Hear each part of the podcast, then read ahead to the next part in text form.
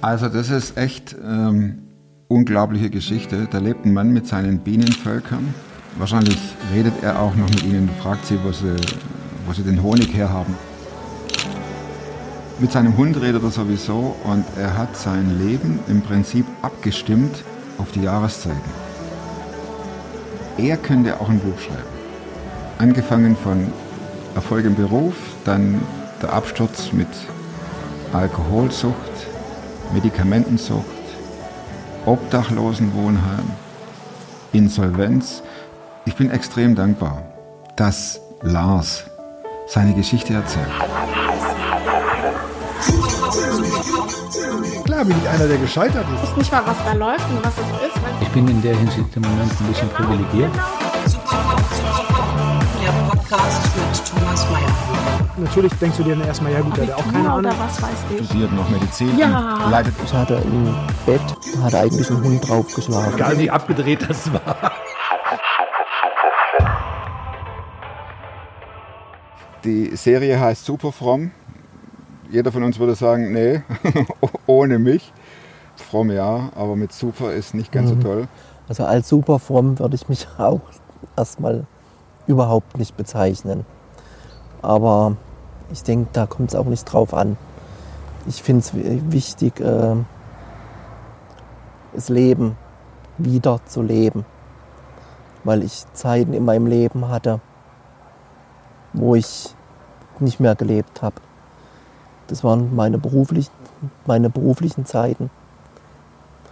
Ich habe mit behinderten Menschen gearbeitet, habe mich für diesen Dienst, für diese Arbeit berufen gefühlt, habe das gerne gemacht, aber da sind viele Dinge schiefgelaufen, in die falsche Richtung dann, wo ich in innere Konflikte kam und äh, das dann eben auch versucht habe, mit Alkohol und Medikamenten auszugleichen. Also ich kam mit meinem Leben nicht mehr klar. Ich habe irgendwie nur gemerkt, ich muss dem Leistungsdruck, dem, dem Arbeitsdruck standhalten. Hinter mir stand oder steht eine Familie, die versorgt werden musste. Und Schwäche zeigen war irgendwie nicht dran. Also habe ich halt versucht, das mit Suchtmitteln zu kompensieren, mein Leben irgendwie am Laufen zu halten. Hat es funktioniert? Nee. Ist, der Eindruck täuscht. Ich habe mir selber was vorgemacht. Ich habe erst geglaubt, das ist es. Jetzt habe ich was gefunden. Damit kann ich leben. Damit geht es mir gut. Aber in Wirklichkeit geht es immer weiter bergab.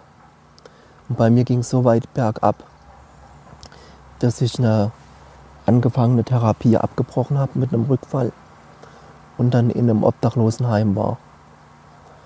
Und von dort aus mir wieder versucht habe, erstmal eine Wohnung zu suchen und äh, meine Finanzen zu regeln.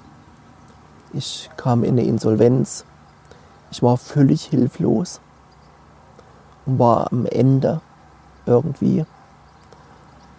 Hatte so das Gefühl, einen Schritt noch und dann 1,80 Meter tiefer.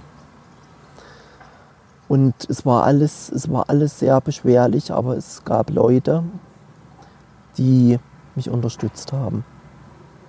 Und das war gut. Darf ich mal nachhaken? Äh, wie war der Schritt vom, vom äh, du, du, sagst, du warst in einer, im Heim für Behinderte, hast dort äh, als Krankenpfleger gearbeitet Mhm.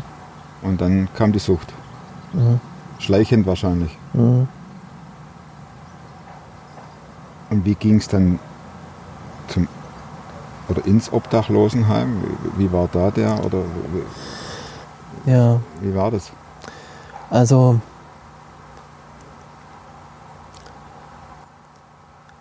es war, ich wollte es irgendwie nicht wahrhaben.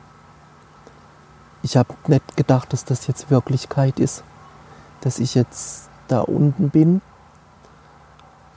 Und mir war andererseits aber auch klar, ich bin beruflich völlig gescheitert. Und für meine Familie war klar, die Sucht ist nicht behandelt, ich gehe so nicht zurück. Meine Frau wollte das nicht, dass ich zurückkomme unter diesen Umständen nach diesem Rückfall. Und ich wollte es auch nicht. Und dann blieb nur der Weg irgendwo hin. Ja. Und der Tag, wo ich die Klinik verlassen musste, war dann der Tag, wo ich mit meinem Koffer im Obdachlosenheim stand. Und man kann sich das nicht vorstellen. Ich habe immer, also nicht auf Obdachlose herabgeguckt, aber ich kann diese Menschen verstehen. Hinter, hinter, hinter jedem diesen Menschen steht irgendein Leiden, irgendein, irgendein Mangel, der fehlt, irgendein Mangel, der da ist. Dass, dass Menschen in so eine Situation geraten. Und es geht so schnell, dass man selber in so eine Situation kommt. Weil man Fehler macht, weil man Sachen vielleicht nicht ernst genug nimmt. Vielleicht auch, weil man unehrlich zu sich selbst ist. Wenn du an die Zeit zurückdenkst, wie, was empfindest du dann dabei? Also ich habe mich schlecht gefühlt. Wie lange warst du dort im Obdachlosenheim? Das war nur zwei, drei Wochen etwa. Es war nicht lang. Ja, das reicht auch, ne? Ja, Mehr Bettzimmer Und, äh, wahrscheinlich, oder? ich hatte ein, ich hatte ein Bett, hat eigentlich ein Hund drauf geschlafen. Und ähm, das war, ich habe dann den Hundeplatz gekriegt. Das war sehr übel irgendwie. Aber irgendwas hat mich dann da doch dazu gebracht, nicht aufzugeben. Es gab Sozialarbeiter, die gesagt haben, es geht weiter. Ich habe das aber irgendwie nicht geglaubt, dass es weitergeht. Ich wusste auch nicht, wie es weitergeht. Ich wusste auch nicht, finde ich eine Wohnung, wie schnell finde ich eine Wohnung, wie, wie, wie entwickelt sich das alles. Gell? Und dann habe ich mich auf Wohnungssuche, auf, auf Wohnungssuche begeben. Und habe dann, Also wir sind hier direkt, wir kommen nachher noch zum Thema Bienen. ja, Wir sind hier in Sichtweite vom Bienenstock. Ich bin ganz ruhig. ja. Normal machen sie nichts, wenn du ruhig bleibst. Du kannst ruhig Ja, weiter also- erzählen. Ja, Mann, Mann, das ist halt. Es war das nur meine Idee. Es war meine Ja. Idee, dass wir möglichst dicht an den Bienenstock rangehen. Aber das Thema Bienen kommt später Ja, noch. aber, wir das, das, zum Gut, das. Gute ist halt, äh, wir sitzen hier zwischen Lebewesen Ja, und nicht irgendwo auf dem Mond. so ist es. Erstens.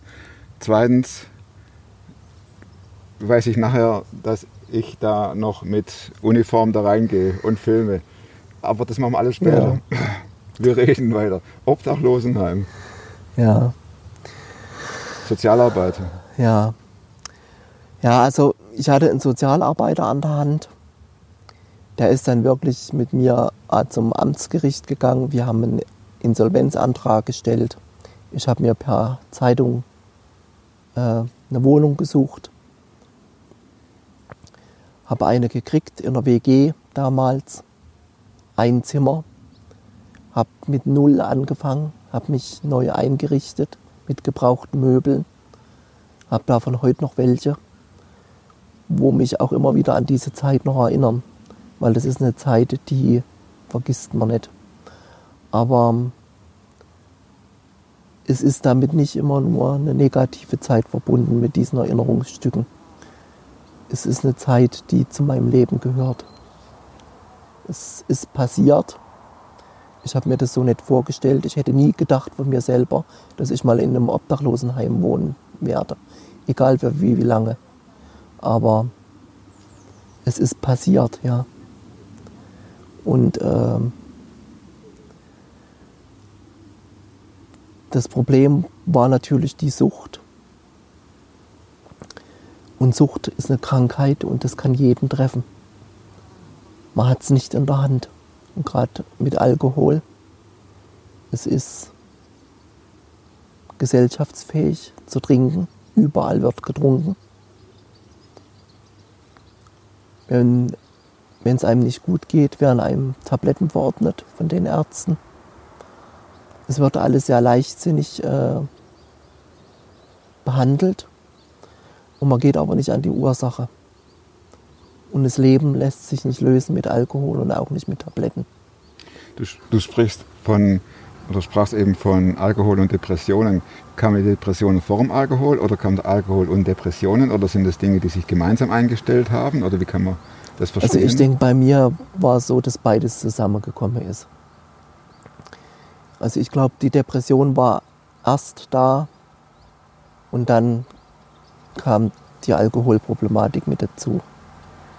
Ich kann es aber nicht mehr genau sagen. Mhm. Aber es, sind, es, ist, es ist was, was, was oft mit, miteinander einhergeht. Und es ist ja schwierig. Man muss sich ja doch irgendwo motivieren zu sagen, ich trinke jetzt nicht. Ja. Und dann ist ja die Depression im Prinzip kontraproduktiv. Die knallt ja dagegen und sagt, ach, jetzt mach doch nichts.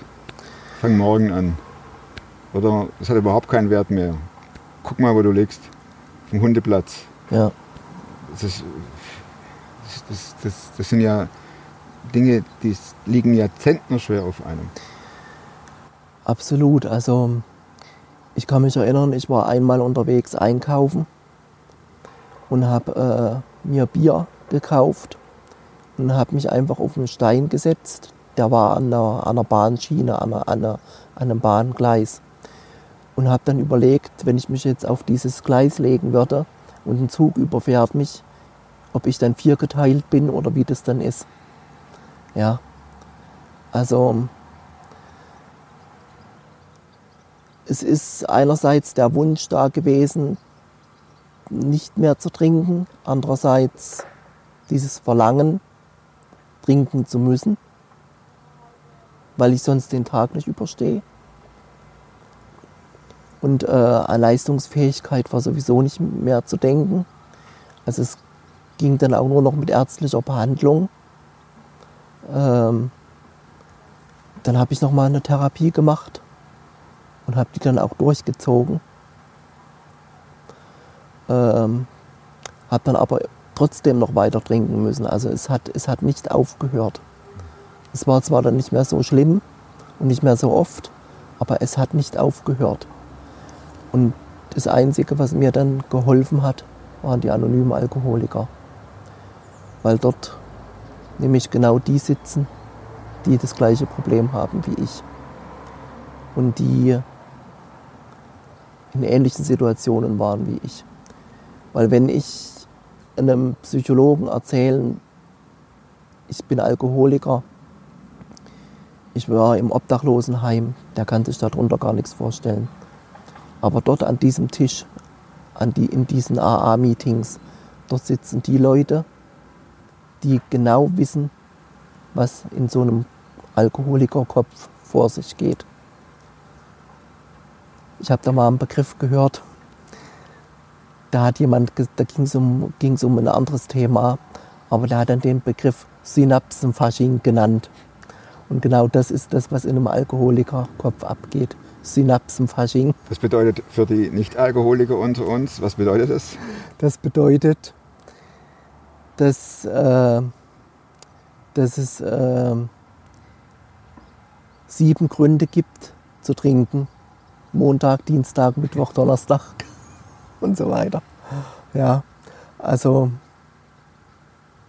ja, es ist bei einem Alkoholiker ist es so, dass die, die kleinste, die kleinste Angst, die kleinste Überforderung,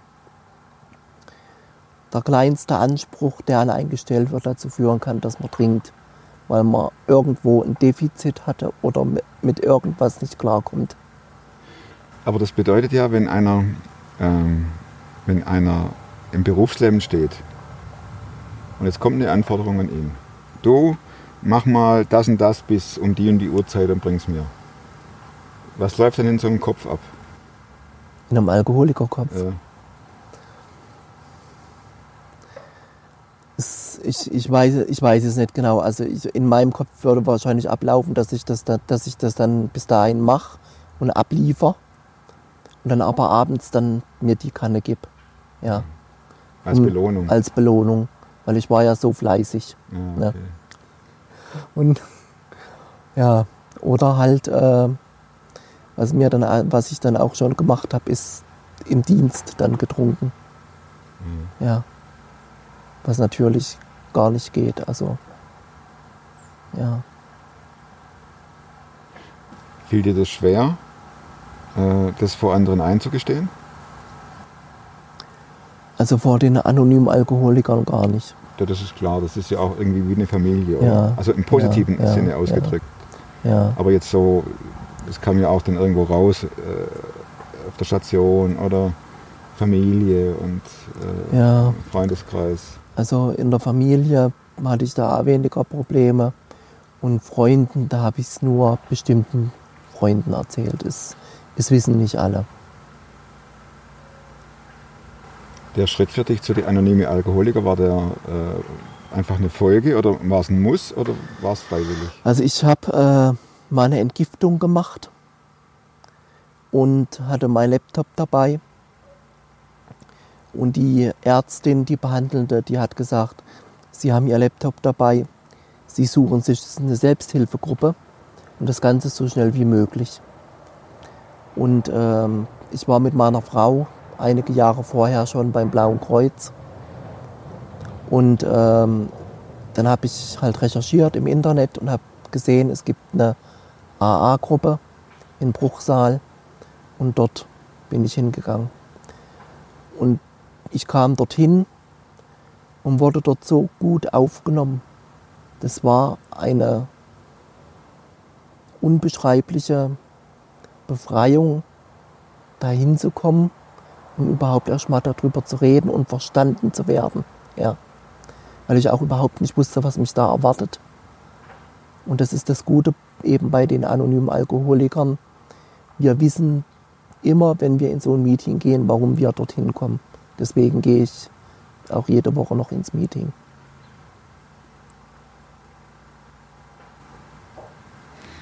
Erzählt man dann so gegenseitig von seiner Woche oder wie es war? Oder?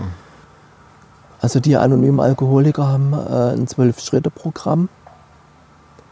Und äh, das ist ein Lebensprogramm. Und es geht im Endeffekt darum, ein Leben zu führen, was zufrieden und glücklich macht, ohne zu trinken. Trocken zu werden und trocken zu bleiben. Bei dem einen gelingt es schneller, beim anderen dauert es länger. Bei mir hat es ganz lang gedauert. Ich bin immer wieder rückfällig geworden. Aber es ist nie einer da gewesen von den Leuten, die mich da verurteilt haben. Und ähm, ja, man lernt langsam wieder Schritte im Leben zu gehen, Verantwortung für sich selbst zu übernehmen, äh, mit Schwierigkeiten fertig zu werden, Konflikte, denen man vorher mit dem Alkohol aus dem Weg gegangen ist oder die man versucht hat, mit dem Alkohol auszugleichen, diese Konflikte äh, zu bewältigen, Familiensituationen wieder in Ordnung zu bringen. Das alles lernt man bei den anonymen Alkoholikern. Das hört sich nach einer ganz, ganz langen Strecke an, oder? Es ist ein langer Weg, ja. Es ist ein langer Weg. Man sagt so, ähm, die, die Jahre, die man in die, in die Sucht reingerutscht ist und, und man süchtig gelebt hat, braucht man im Prinzip die doppelte Zeit, um wieder auf den Stand zu kommen, wo man vorher war.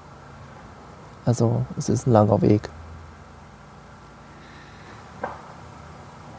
Nun haben wir ja ganz am Anfang kurz über Superfrauen gesprochen. Ähm, welche Rolle hat der Glauben da gespielt oder die, äh, das Sein als Christ? Noch gar keiner oder Enttäuschung oder Also ich habe mich zwischendurch von Gott verlassen gefühlt und habe gedacht, äh, und habe gedacht, Gott hat mich verlassen. Und ähm, habe auch gedacht, Gott lässt mich hängen. Und dann habe ich mich gefragt, warum muss ich Alkoholiker werden? Warum ich? Und heute höre ich in Meetings immer wieder, wo es, wo es heißt, äh, wen Gott liebt, den lässt er Alkoholiker werden. Ach, in der Meet sagt man das. Okay. Das sagt man dann in einem Auf die Meeting. Interpretation bin ich Die Inter. Ja. Das ist eine Interpretation und die bezieht sich im Prinzip darauf, weil Alkoholismus eine Krankheit ist, deren Fortbestand ich selbst bestimmen kann. Also ich kann, ich weiß, ich bin alkoholkrank. Es ist eine Krankheit, die unheilbar ist, aber ich kann diese Krankheit zum Stillstand bringen, indem ich aufhöre zu trinken. Und dazu muss ich eben ein paar Schritte gehen, die ich bei AA lerne. Und ähm, natürlich auch mit Gottes Hilfe. Bei AA wird oft von der höheren Macht gesprochen. Für mich ist das Jesus Christus, für mich ist die höhere Macht Jesus Christus, der lebendige Gott, der in seinem Wort sagt, er, wird das geknickte Rohr nicht abbrechen und dem glimmenden Docht nicht auslöschen. Ja. Und das ist das, was mir auch immer wieder Kraft gibt. Also wenn dich, ich oder siehst du dich als geknicktes Rohr oder glimmernder Docht oder hast du dich so gefühlt? manchmal, ja, manchmal. Und wie ging die Phase, dass du das, wenn du das jetzt so sagst, das klingt total überzeugend, aber dann war doch die Phase, wo du eben ja gesagt hast, ähm, also jetzt Gott, wo bist du? Oder bestrafst du mich? War das ein langer Prozess hin zu dem, was du jetzt sagst? Es war ein langer Prozess und es kommen auch heute manchmal noch Zweifel. Warum muss wieder irgendwas passieren? Warum lässt Gott bestimmte Sachen zu? Ja. Aber ich würde trotzdem meinen Glauben nie in Frage stellen. Ja. Ich habe für mich festgestellt, es kommt immer darauf an, mit welchen Gedanken beschäftige ich mich. Was, was lasse ich zu, was mein Kopf denkt. Und das kann ich beeinflussen. Ja. Und ähm, mein Leben hat sich ja dann radikal verändert, auch mit dem Hund und, und äh, mit den Bienen da im Hintergrund. Das ist das, was entstanden ist äh, nach dieser schweren Zeit und nach einer Zeit, wo ich gedacht habe, das Leben hat überhaupt keinen Sinn mehr. Ja. Dann sind, es hat dann was Neues angefangen. Und wie ging das? Wir sitzen ja bei den Bienen hier jetzt und ähm, der Hund liegt zu deinen Füßen und ist völlig friedlich. Ähm, hattest du, es fliegt schon wieder eine um mich rum, wir sind ja live drin. Ne? Ähm, hattest du schon immer Interesse an, an der Imkerei oder ist es irgendwie, das könnte sein? Also was mich als Kind fasziniert hat, war, wenn wir bei Wandertagen äh, durch die Felder gelaufen sind und dort standen bunt angemalte Bienenkästen. Und ich wusste immer nicht genau, was das ist. Und mich haben immer diese Kästen interessiert. Und dann war mal ein, ein Kräuter- und Pflanzenmarkt im Dorf. Und da war ein Imker und der hatte so einen Kasten dabei um, zum, zum Angucken. Ja. Und ähm, hatte viel Infomaterial dabei und da habe ich mich da informiert und habe gedacht, und das möchte ich mal probieren. Das probiere ich jetzt mal. Und habe mich an den, an den örtlichen Imkerverein gewendet und äh, kam so zu meinem ersten Bienenvolk. Was hat dich da interessiert? Ja, einfach äh, wie, wie, wie diese Bienen leben, was die machen. Mir war zwar klar, ähm, Bienen sammeln Honig, ja, Nektar, aber wie der Honig ins Glas kommt, Wie der jetzt zum Edeka kommt. das war mir irgendwie nicht klar, ja. Und, äh, und vor allen Dingen jetzt im Nachhinein weiß ich ja, wie so ein Bienenvolk funktioniert. Für mich ist dieses Bienenvolk auch ein Ausdruck von der Schöpfung Gottes, ja. Zum Beispiel. Was Gott, äh, warum? Weil Gott so viele Dinge in Bienen reingelegt hat, die können Menschen nicht ergründen. Wir können zwar mit, mit, mit, äh, mit der Rakete zum Mond fliegen und sonst was, ja.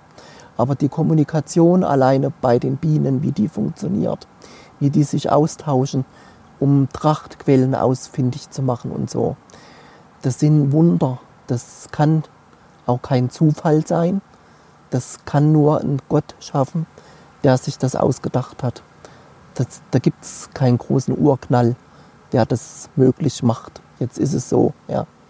Das sind so viele Kleinigkeiten. Ja.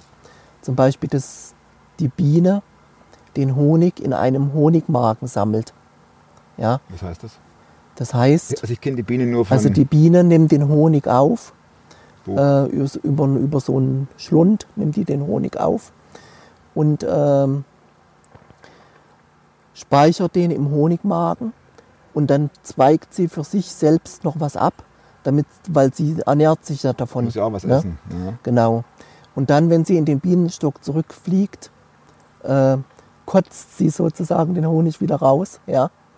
Und äh, der wird dann verteilt und äh, durch die anderen Bienen und wird eingetragen in, in, die, in, die, in die Waben, in die, in die Zellen. Und äh, da wird dann erst Honig draus. Also die Bi- Biene an sich bringt eigentlich Nektar. Der Honig, der, der Honig wird erst raus, dadurch, dass er von Biene zu Biene gereicht wird und äh, dem Honig dadurch Wasser entzogen wird. Und dann war das für dich so, ich gucke da jetzt gerade mal ein bisschen rüber, da ist gerade ein bisschen Thermik. Das hat uns nicht zu interessieren. Nee, Okay, also das war dann für dich irgendwo ein Hilfsmittel. Wieder, das hört sich jetzt ein bisschen äh, blumig an, aber dass du wieder einen Sinn im Leben oder einen Stand im Leben hattest? Oder was hat das bewirkt, diese, diese Beschäftigung mit der Imkerei? Du warst doch sicher, wurdest doch sicher auch gestochen mal, oder? Und hast nicht gesagt, also ohne mich. Ja, also Freunde. mir war das klar, ich wäre als Imker gestochen. Ne? Aber ähm, was für mich auch klar war, ich muss ja mein Leben irgendwie leben. Mein Leben braucht einen Sinn und ich möchte Freude im Leben empfinden. Durch den Alkohol und die Tabletten ähm, ist ja sämtliche Freude weg gewesen, ausgeschaltet. Die Gefühlsebene gab es nicht mehr. Dann warst Ja. du ein Roboter im Prinzip. Ja, ich bin hab, ich habe nur noch funktioniert oder bin wie so ein Junkie darum, ja, oder und habe nicht mehr funktioniert. Und das Schlimme war ja, die Familie hat das mitgekriegt. Die hat das beobachtet. Ich selber habe das gar nicht so wahrgenommen. Also entweder hat man gesehen, der Papa funktioniert, Ja, oder er ja. ist oder, platt. Ja, genau. Und jetzt aber durch die Bienen äh, und auch den Hund habe ich einen Zugang wieder zum Leben, zur Natur, gehe mit den Jahreszeiten ganz bewusst. Es ist für mich immer ganz wichtig zu gucken, wie wird das Wetter. Also Wettervorhersagen sind für mich immer ganz wichtig. Steht deswegen zu Hause bei dir auch diese, die Wetterstation der Ja, Fernseher? genau. Ich gesehen. Das ist einfach, ähm, um, um, um zu wissen, wie wird das Wetter, weil jedes, jede, jedes Witterungsverhältnis hat eine Auswirkung auf den Bienenstock und auf das Leben dort. Ja. Und auch wenn ich mit dem Hund spazieren gehe, ich nehme die Natur ganz anders wahr. Ja. Und ich kriege den Kopf frei. Ich habe dadurch die Möglichkeit, meine Gedanken zu ordnen, mal loszulassen, den Synapsenfasching zu beenden sozusagen, ja. Und äh, einfach mit, mit, äh, mit guten Gedanken und mit, mit einem guten Gefühl wieder heimzukommen. Was ist denn das jetzt für eine große hier? Das ist riesig. Das ist eine Hornisse. Ah, okay. Ich dachte schon, die Königin fliegt Nee, raus. Aber die bleibt drin, richtig? die bleibt drin, ja. Die Königin bleibt drin. Ja. Da sucht eine Hornisse, ob sie irgendwo was kriegt, weil jetzt Trachtende ist. Ah. Dann sucht die sich ein, ein paar Leckerchen. Ja, irgendwie sucht sie was. Das hört sich ja sehr, wie soll man sagen, das ist ja, du bist ja quasi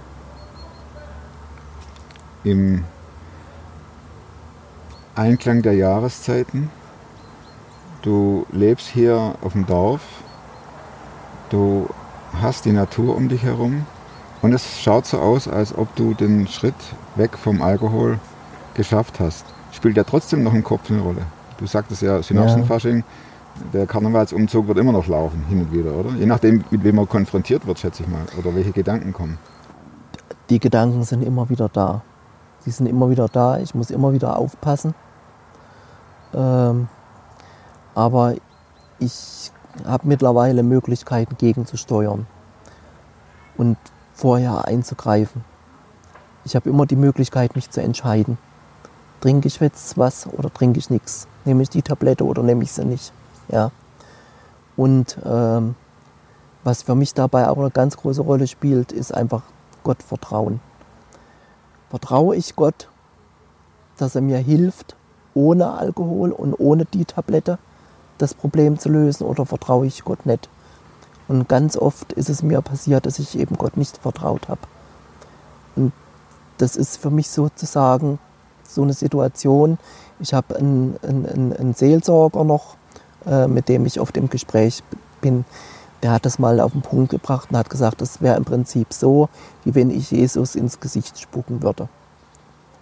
Ist Das ein ist bisschen krass drastisches- ausgedrückt, aber das hat er auch nicht bös gemeint, aber so, so ist es, ja, weil es da um das Thema Glaube und Unglaube geht. Ja, und um Vertrauen. Und das finde ich ist, ein, ist ganz schwierig, zu Vertrauen loszulassen, weil ich immer ein Mensch gewesen bin, der, der festgehalten hat. Ja, ich glaube, wir sind alle so, dass wir festhalten an irgendwelchen Dingen, dass wir uns mit Loslassen ganz schwer tun, egal was das ist. Also wenn ich in meinem Umfeld gucke, es sind überall Leute, die müssen irgendwas loslassen. Und was muss ein Alkoholiker loslassen? Das ist ja, sagen wir mal, ein Begriff, der doch etwas dehnbar ist, sage ich Mhm. jetzt. Was lasse ich los als Alkoholiker? Lasse ich den, Also den muss- Wunsch los oder das Verlangen? Er muss, ähm, er muss erstmal loslassen, ähm, alles selbst managen zu wollen. Und er muss loslassen, perfekt sein zu wollen. Also es geht da auch viel um Perfektionismus. Ich sehe das heute, ich sehe heute viele Dinge ganz anders. Ich, ich muss nicht mehr alles tausendprozentig machen. Man, oder hundertprozentig, ja. Manchmal reichen auch 80 Prozent. Manchmal reichen auch bloß 20. Ja. Bei den Alkoholikern, sag mal, als wenn wir nichts getrunken haben, haben wir schon mal 51 Prozent. 51. 51. Und die anderen addieren sich dann, je nachdem, wie sich mein Tag gestaltet. Und wie sich dieser Tag gestaltet, das entscheidet dann immer noch ich. Und durch das, dass du die, äh, kann man sagen, das ist ein Hobby oder eine Lebensaufgabe mit den Bienen und äh, die, die, die, strukturieren ja auch deinen Tag in gewisser Weise. Du, Ja. du musst hier raus, hierher. Ja. Wie lange dauert das, bis man hier äh, die Tiere versorgt hat? Also das sind jetzt acht Völker. Wenn ich jetzt jedes Volk einmal durchgucke, bin ich so eine Stunde etwa beschäftigt. Acht Völker, was heißt das? Also für uns Nicht-Imker. Ein Volk sind wie viele Also in, in, einem, in einem Bienenvolk sind im, im Sommer zwischen 40 und 80.000 Bienen. 1000, Ja, 80.000. ja, genau. Und äh, im Winter reduziert sich das so auf 12.000.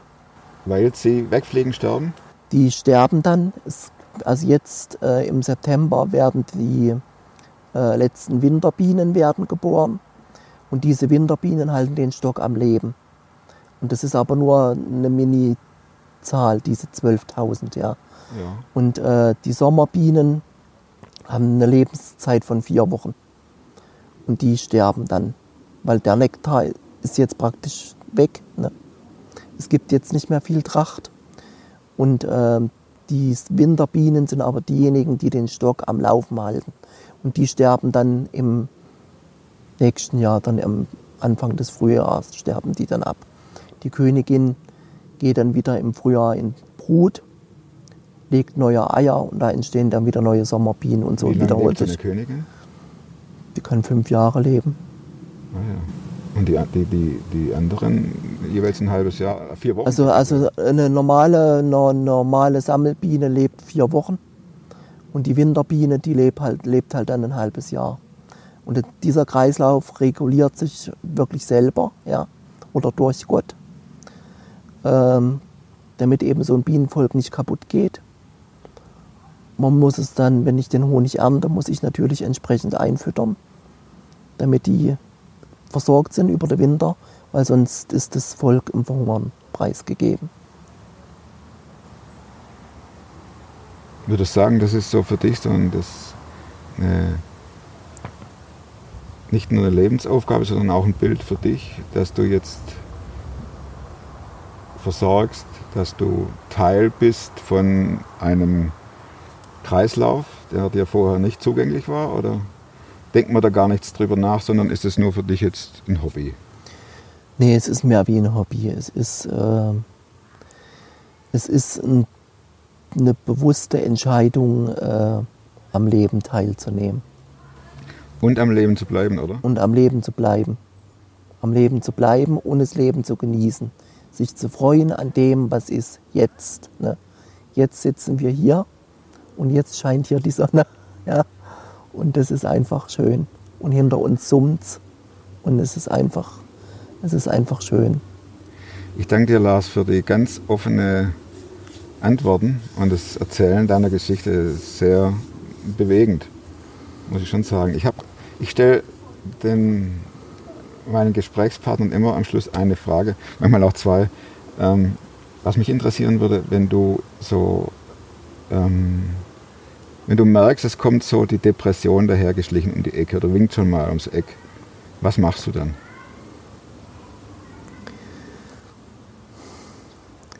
Meistens nehme ich dann erstmal einen Hund und gehe raus. Und, da, und, und während ich dann draußen bin, dann bete ich. Dann bete ich wirklich, dass Gott mich durchführt.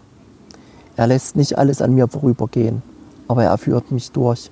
Das ist auch was, was ich gelernt habe.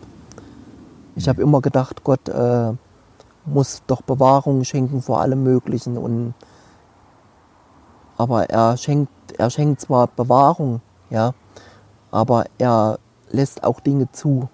Ja. Und ich weiß, nach einem Tief gibt es auch wieder ein Hoch. Ich komme aus so einer depressiven Phase wieder raus und das Leben geht weiter. Ja. Und der Hund, der motiviert mich auch irgendwie, weil der Lebensfreude ausstrahlt. Ja. Weil der einfach, ja, der, der Hund ist auch äh, ein Stück Struktur, die, die mir halt gibt, äh, nicht depressiv im Bett liegen zu bleiben, wenn wieder sowas kommt. Und meine letzte Frage ist immer dasselbe. Du hast, äh, stell dir vor, du hast die Freiheit, einer großen Einfallstraße, hier, sagen wir mal, Karlsruhe, ein riesen Plakat aufzustellen. Da fahren täglich Zehntausende Autos vorbei. Was würdest du auf das Plakat schreiben? Ich würde draufschreiben, lebe heute. Ich danke dir, Lars. Vielen, vielen Dank für die Offenheit. Bitte. Die Gefahr besteht natürlich jetzt, so alles zu zerreden und das will ich gar nicht machen.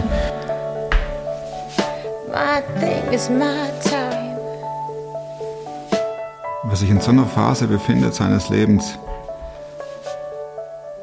der braucht jemanden, wo er sein kann, wie es tatsächlich ist und wie er sich fühlt. Hoffentlich habt ihr so jemand. Wenn euch die Sendung gefallen hat, abonniert den Kanal, hinterlasst einen Daumen, auch einen Daumen für Lars und bleibt oder werdet super Frauen. Bis zum nächsten Mal. Ciao.